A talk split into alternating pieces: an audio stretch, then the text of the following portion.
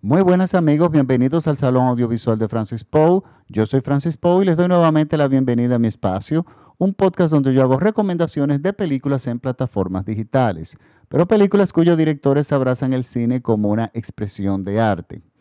Estuvimos unos días ausentes de vacaciones que decidimos tomarlos porque realmente el verano no es la mejor época de las plataformas digitales. O sea, se cargan mucho, suben muchas películas, pero películas dirigidas para los niños y los adolescentes, eh, cuya calidad realmente no es lo máximo. Aparecen buenas películas, pero bueno, hay que escarbar mucho. Por otro lado, la audiencia de las plataformas digitales tiende, adulta, tiende a caer en el verano, porque es la época de vacacionar, es la época de veranear en la mayor parte del mundo. Eh, las personas eh, se toman, salen de, los hogares y no, usualmente no consumen eh, televisión, películas y ese tipo de cosas, sino que se dedican a veranear, o sea, ir a la playa, a los parques y dedicarle tiempo a su familia. Por lo tanto, el Salón Audiovisual decidió tomarse unos días libres y agradecemos enormemente a uno de nuestros patrocinadores, que es la Casa del Río en el Portillo Las Terrenas, donde tuvimos la oportunidad de vacacionar unos cuantos días. Yo quisiera que ustedes entraran a mi página de Instagram, a mi cuenta de Instagram, arroba y vean las fotos que yo subí y el video, los videos que yo subí de la Casa del Río en el Portillo Samaná, República Dominicana. La Casa del Río es una casa que queda a la orilla del mar, dentro de la distancia permitida por las leyes, en la playa de las Terrenas, que es una de las mm, playas más hermosas del Caribe. Esta casa, con una tranquilidad y que habita y que tiene una, una belleza increíble, queda, eh, tiene, queda arriba de un río. O sea, a pesar de que queda cerca de la, de la playa, que está justo arriba de un río, que le pasa justo por debajo, por supuesto, no es un río súper caudaloso, pero es un río que tiene vida, vida, vida animal, tiene pescados, tiene peces, y, siempre escuchamos el, el, sonido del agua correr y refresca muchísimo la casa. La casa tiene tres habitaciones, dos de ellas con dos camas dobles. Eh, tiene comodidades, tiene mayordomo, tiene ama de llaves, tiene absolutamente todo lo que usted necesita para pasar unas vacaciones extraordinarias en pura paz. Y yo hago esta recomendación especialmente por mis seguidores, para mis seguidores en Europa, sobre todo en España, porque hay un vuelo que se inauguró recientemente de Europa, creo que es la línea desde Madrid a Samaná, a la península de Samaná lo cual hace que quede mucho más cerca el acceso a la Casa del Río. Y mis fotos, si entran en Instagram, las fotos verán que las tomé con mi móvil. Con, no son fotos, o sea, no tienen filtro ni nada, son tal y como van a encontrar ver la Casa del Río en las terrenas. Y la pueden reservar en Airbnb o en Travel Advisor estas páginas eh, van a poder ver los calendarios de disponibilidad. según me informan, van a estar disponibles desde la mayor, bueno, la disponibilidad actual es en septiembre, octubre, noviembre y principios de diciembre, porque ya el verano está lleno. Eh, la, casa eh, tiene mucha demanda entre los amantes de la tranquilidad y, este público adulto. No es una casa que es amigable para niños pequeños porque por, el, por el tema del río que pasa por debajo. Pero verán que es, una, eh, que es un lugar paradisíaco y muchísimas gracias a la Casa del Río por permitirme esa estadía allá. También nos tomamos un par de días más de vacaciones porque fuimos elegidos para ser el protagonista, yo fui elegido para ser el protagonista de un, nuevo, de un comercial de televisión de eh, cerveza presidente, la cerveza emblemática en República Dominicana. Y resulta que, bueno, eso me tomó un par de días extras de filmación. Nunca habíamos hecho un comercial en vivo. Sí, en mis años de juventud temprana llegué a hacer un par de comerciales para American Airlines, pero eran básicamente de fotografías. Pero bueno, y desde allá para acá más nunca eh, volví a hacer nada pero porque realmente a mí el cine me interesa es detrás de las cámaras o, en la crítica o en la recomendación. Pero bueno, se dio esa oportunidad. Eh, mm, los eh, cazatalentos, digamos, eh, insistieron y bueno, y ahí está. Van a ver, yo puse, coloqué por lo menos la primera parte del anuncio en mis redes sociales, en arroba Francis Poe o en el Salón Audiovisual de Francis Poe en Facebook y van a ponerle, poderle poner una cara a mi voz. es, la, es la única forma que yo lo veo. Eh, fue una experiencia divertida, fue una experiencia amena y bueno, y le pagan a uno algo que bueno, que nunca cae mal. Entonces, nada, volvamos a lo nuestro. Lo nuestro es recomendar eh, películas en plataformas digitales. Y miren, esta semana les traigo una recomendación de la plataforma de HBO Max. HBO Max, como le dije en el podcast pasado, es una nueva plataforma reinventada de HBO que es mucho mejor.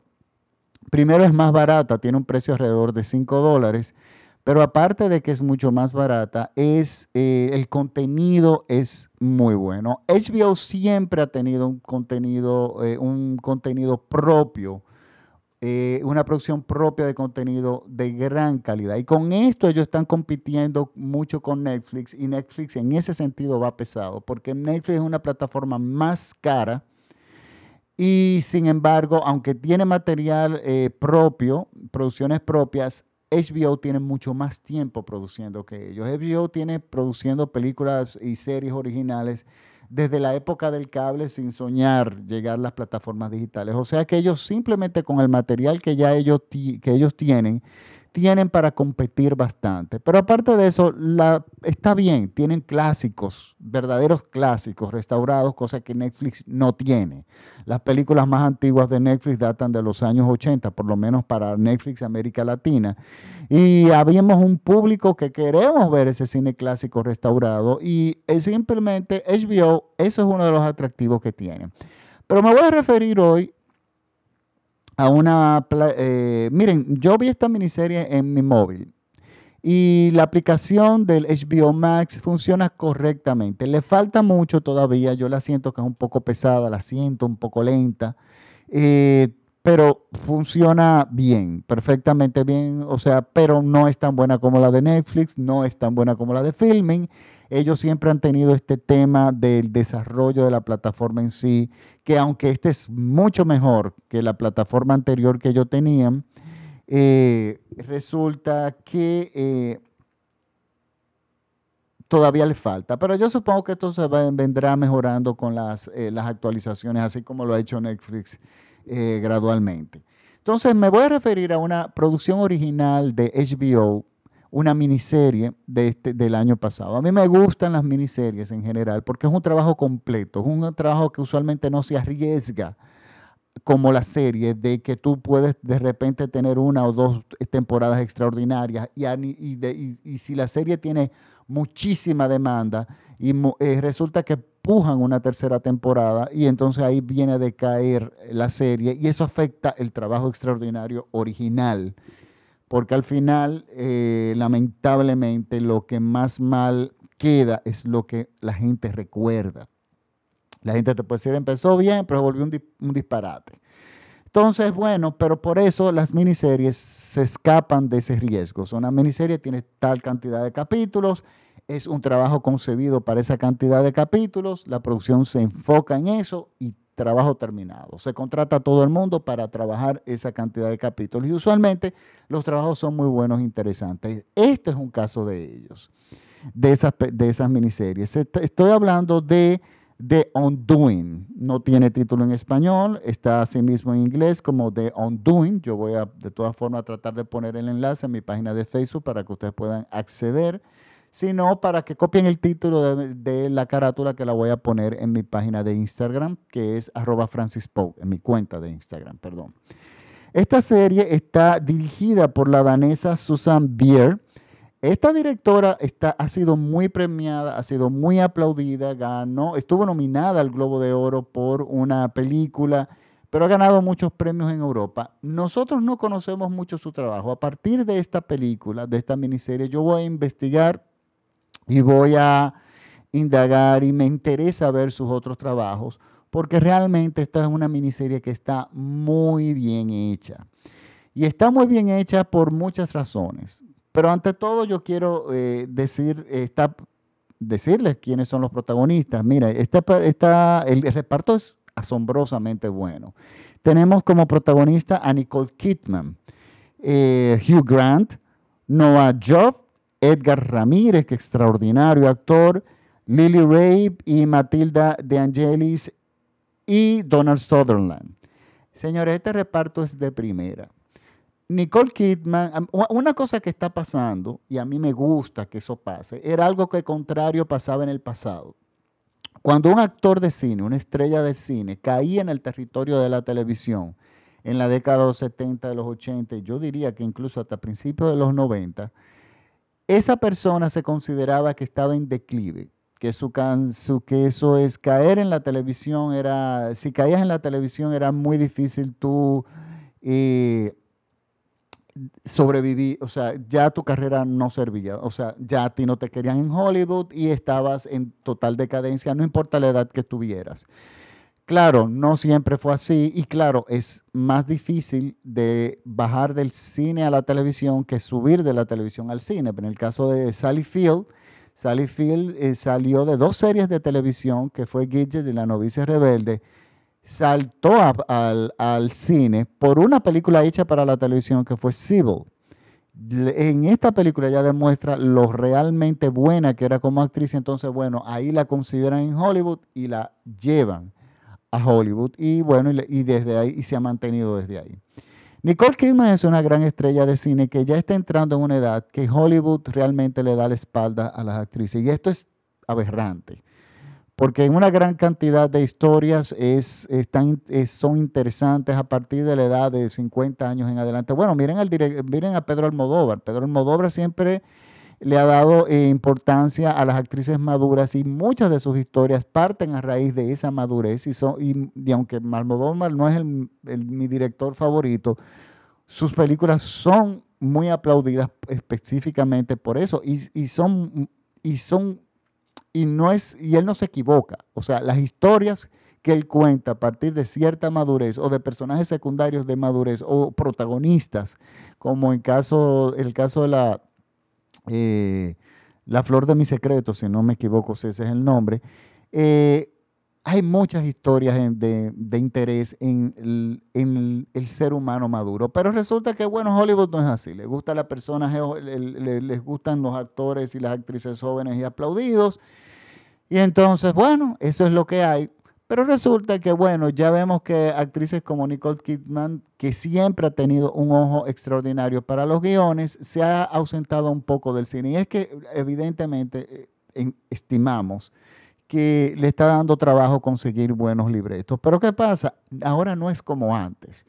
Tú puedes bajar del cine a la televisión, a las plataformas digitales específicamente, y tú crecer como actor o como actriz y no te quita ningún tipo de prestigio ni afecta tu carrera, sino al contrario, la puede engrandecer.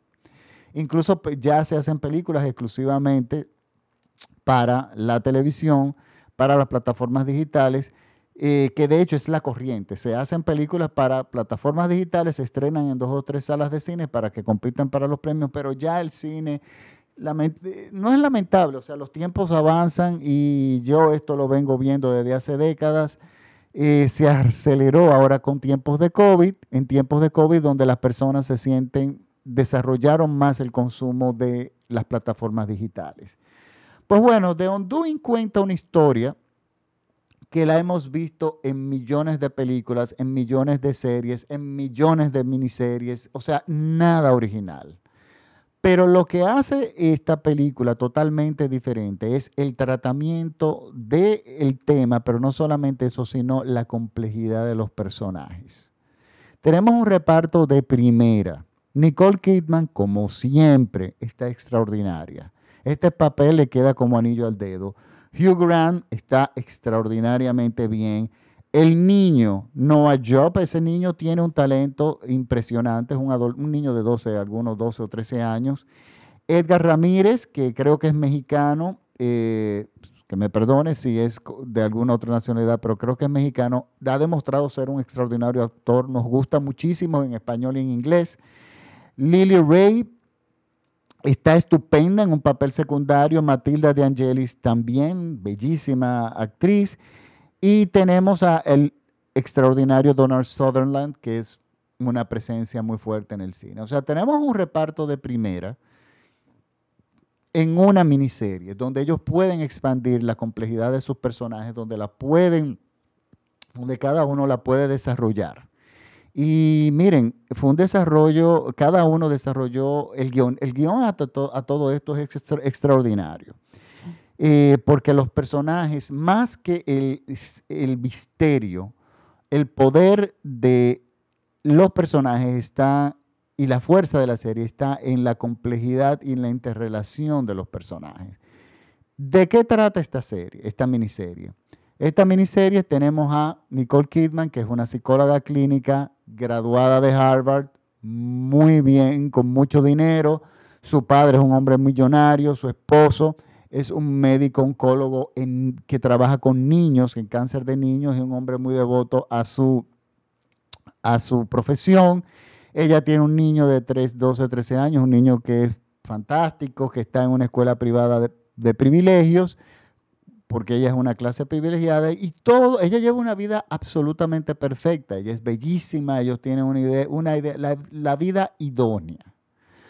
Pues un evento digamos que nada del otro mundo, nada complicado, que es una reunión de madres, de esas madres que se reúnen para, eh, para hacer algo, eh, eh, para hacer una subasta a favor de algo relacionado con la escuela de los niños, o sea, una reunión de padres, como diríamos en mi país.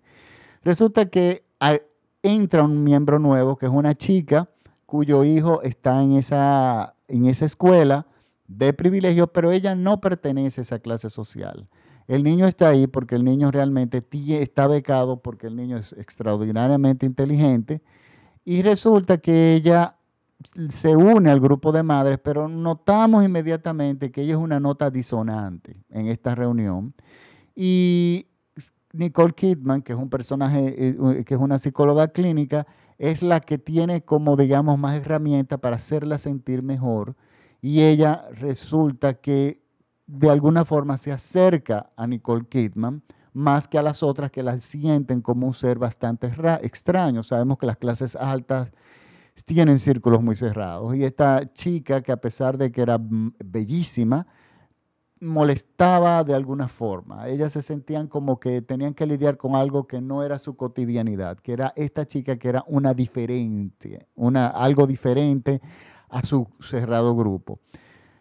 Resulta que esta chica, la, chica nueva, la chica a la que no pertenece, amanece brutalmente asesinada un día. La encuentran brutalmente asesinada. Y para misterio y para sorpresa de todo el mundo, la policía tiene como principal sospechoso, incluso lo acusa al esposo de nuestra protagonista, que es Nicole Kidman, y su esposo, que es Hugh Grant. Hugh Grant, que ya es una persona, un médico oncólogo dedicado a niños, que no tiene un perfil en absoluto, nosotros no lo percibimos en ser un asesino, resulta que ellos se ven involucrados de repente en esta situación. Esta trama la hemos visto en millones de películas. Y miren qué pasa. Es una trama muy arriesgada porque si el director y los guionistas concentran eh, la atención del público en el misterio o la identidad del asesino, es muy fácil que aquellos que hemos visto cine durante toda la vida, a los 10 minutos ya nosotros inmediatamente sepamos quién fue. Eso me pasa cuando alguien dice, ay, ¿y quién habrá sido yo? Tal persona no es descomplicado. ¿Por qué? Por tal y tal razón. O sea, el cine como tiene un tiempo, al contrario de la literatura, que tiene mucho tiempo y muchas páginas para tú poder despistar o confundir al espectador, al, a la persona que, al lector, nosotros en el cine no contamos con esa cantidad de tiempo y los personajes sospechosos tienen que estar ahí en pantalla. O sea, no es una persona que de repente uno puede excluir. Usualmente siempre están todos ahí. Entonces, el, si la cosa se mantiene en el misterio de quién fue, yo eso a mí me causa mucho aburrimiento porque allá a los 15 o 20 minutos ya yo sé quién fue. Pero la directora y los guionistas hacen algo extraordinariamente inteligente. El interés de la serie no es tanto en sí, en la identidad del asesino y quién fue. Y ellos logran hacer esto en una forma muy brillante. Cualquier persona en la película tiene las mismas posibilidades de ser el asesino. Cuando uno la va viendo y va tomándose su tiempo, porque es una miniserie, uno se da cuenta, pero es que cualquier persona tiene un motivo para asesinarlo. Eh, pero sin embargo, nadie completa el perfil 100%. Y esta ambigüedad hace que la película, las miniseries, sea tota, muy interesante. Tenemos el personaje de Nicole Kidman, que es un papel muy difícil de lograr, porque estamos hablando de que, de que ella, este escándalo, que déjenme decirle algo, algo que me gusta de la serie es que el que vaya a la cárcel o no, no es una mayor preocupación para, el, para la interrelación de los personajes, o sea, no es lo que sería preocupación para cualquier familia, que es si lo acusan, si lo declaran culpable o no, y el tiempo que hará en cárcel, para esta familia eso no es como un problema, porque ¿qué pasa? Ellos tienen el dinero a su favor y han conseguido a la mejor abogada, que está estupenda, esta actriz, estupenda, estupenda. Quisiera darle el crédito, déjeme ver si encuentro el nombre, el nombre de ella. Esta actriz que hace de la abogada, su papel es trascendental en la serie ella se llama Noma Dumesweni. Y el papel de ella es simplemente quitarle presión a la audiencia, o sea, a nosotros los espectadores, en cuanto al resultado del juicio. Ella dice, yo soy la mejor, nosotros creemos que ella es la mejor. Ella dice, yo puedo con este caso. Ella tiene los recursos, tiene la fuente, tiene el equipo. Y dice, no te preocupes, eso no es complicación. Estamos hablando de un caso de asesinato que la policía supuestamente tiene un caso eh, em, sólido para acusar a el personaje de Hugh Grant, el esposo, el que hace de esposo de Nicole Kidman. Pero sin embargo, hay debilidades en el expediente que no aparece el arma homicida y hay cosas que no, no cuadran, de las cuales ella, como una buena abogada, pues bueno, ya ella pues, puede armar un argumento alrededor de esto. Por lo tanto, lo que sería en cualquier serie el misterio de que quién fue o quién no fue y qué tiempo le va a dar la cárcel, eh, le van a dar en la cárcel o si va a ser pena de muerte, etcétera, etcétera, que es en lo que se recuestan muchísimas películas, estas no. Esta película no. Esta miniserie se va por la complejidad de los personajes privilegiados en su clase. Nicole Kidman tiene mucho que perder, no solamente, ella tiene una vida perfecta y ella está consciente que tiene una vida perfecta. Ella, eh, o sea, ellos pueden tener todo lo que, una, lo que uno se puede imaginar. Tiene una familia, tiene un hijo inteligentísimo, eh, tiene, y, es una familia amorosa, como así como lo entendemos nosotros y como ella lo entiende. Pero resulta que ella tiene mucho que perder porque ella es una psicóloga clínica. En caso de que su marido haya estado no vinculado y ella no darse cuenta absolutamente de nada, de alguna forma pone en riesgo su reputación de Harvard. Eh, ella tiene, eh, también está muy preocupada por el tema de cómo su hijo está tomando la situación. Es un niño muy despierto y es un caso mediático muy fuerte entonces ella está tratando de protegerlo, pero es un niño que tú no le puedes quitar el móvil. A un, jovencito hoy en día, quitarle un móvil es, es muy difícil y resulta que el niño está empapado de todos los horrores de lo que se le acusa a su padre, a quien él idolatra. Eso es un problema mayor porque tenemos un, niño que idolatra a su padre, está en esa edad de, los 12, 11, 12 años que los, niños idolatran la figura paterna. Su padre es Superman. Entonces, por otro lado, tenemos Nicole Kidman que como esposa siente una cantidad de sentimientos que no puede enseñar y no puede demostrar por su posición social y por su no solamente posición social, y sobre todo por su profesión, que es psicóloga clínica. Ella tiene que, por el bien de su carrera, ella tiene que mantener las apariencias, pero al mismo tiempo ella no vincula a su marido con ningún tipo de acto violento. Su marido es una persona muy jovial, su marido es una persona eh, digamos, que se involucra con una causa que muy pocos doctores toman, que es ayudar a los niños con cáncer. Se necesita tener ciertas características especiales favorables para tú como doctor dedicarte a un terreno tan complicado como ese cuando tú vas a perder vidas de niños de los, con los cuales inevitablemente tú te vas a, involucrar emocionalmente, porque cómo tú vas a ser insensible, por más profesional que tú seas, ante la muerte de un paciente, de un niño. Entonces, ninguna de las fórmulas, tanto a ella como a nosotros, encontramos que lo encontramos sospechosos. Entonces, eh, toda esta complejidad que está alrededor de su núcleo inmediato. Es lo que hace extremadamente interesante esta serie. Eh, es mucho más profunda que eso, lo que pasa es que yo no puedo entrar con, eh, en los spoilers, pero realmente, señores, es una serie que yo sé que a todo el mundo le va a gustar. Nicole Kidman está bellísima, está increíble. El vestuario de la serie es, magnífico, el diseño de, el diseño de producción también.